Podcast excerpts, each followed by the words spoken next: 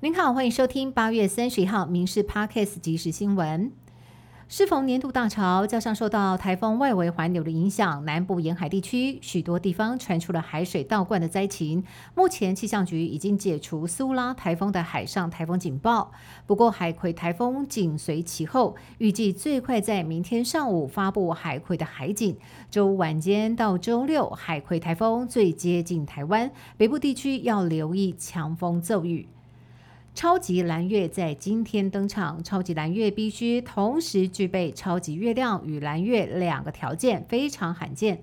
台北市立天文馆统计，从一九五一年到二零五零年百年以来，超级蓝月仅出现在一九九六、二零一零、二零二三、二零二九，总共出现过四次。民众不妨抬头望月，欣赏难得的天文景象。今天，总统蔡英文出席一百一十二年军人节暨全民国防教育日表扬活动，肯定国军的辛劳以及贡献。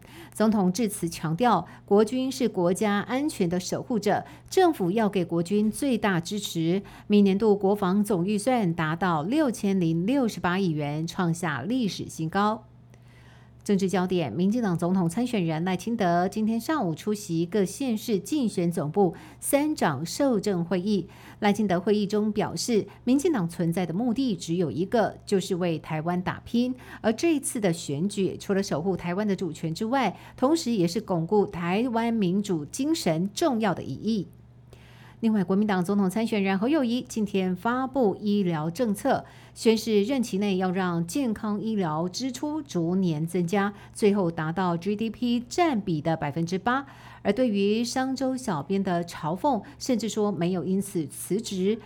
近办议题召集人柯志恩则是在开轰小编不做功课，应该对外更清楚说明。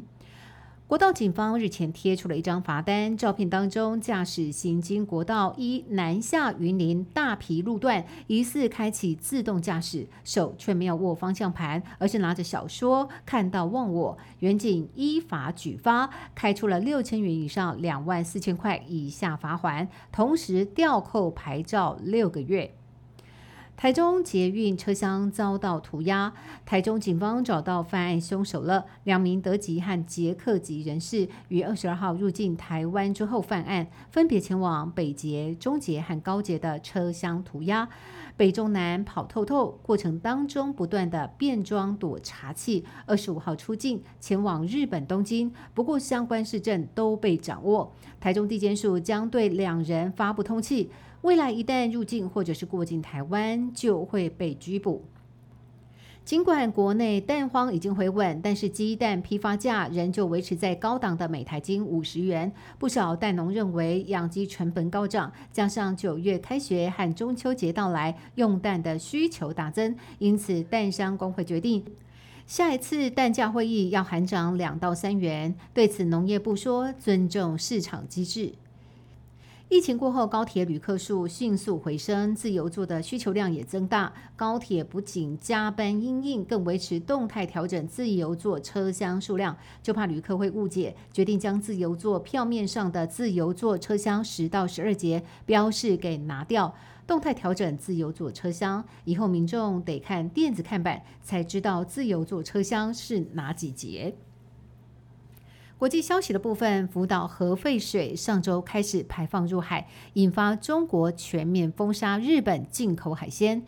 日向岸田文雄今天就特别前往了东京的丰州市场慰问渔民，也特别在现场品尝来自福岛的章鱼，承诺将会采取措施，包括协助渔业开发新销售管道，也会和中国讨论要求取消限制。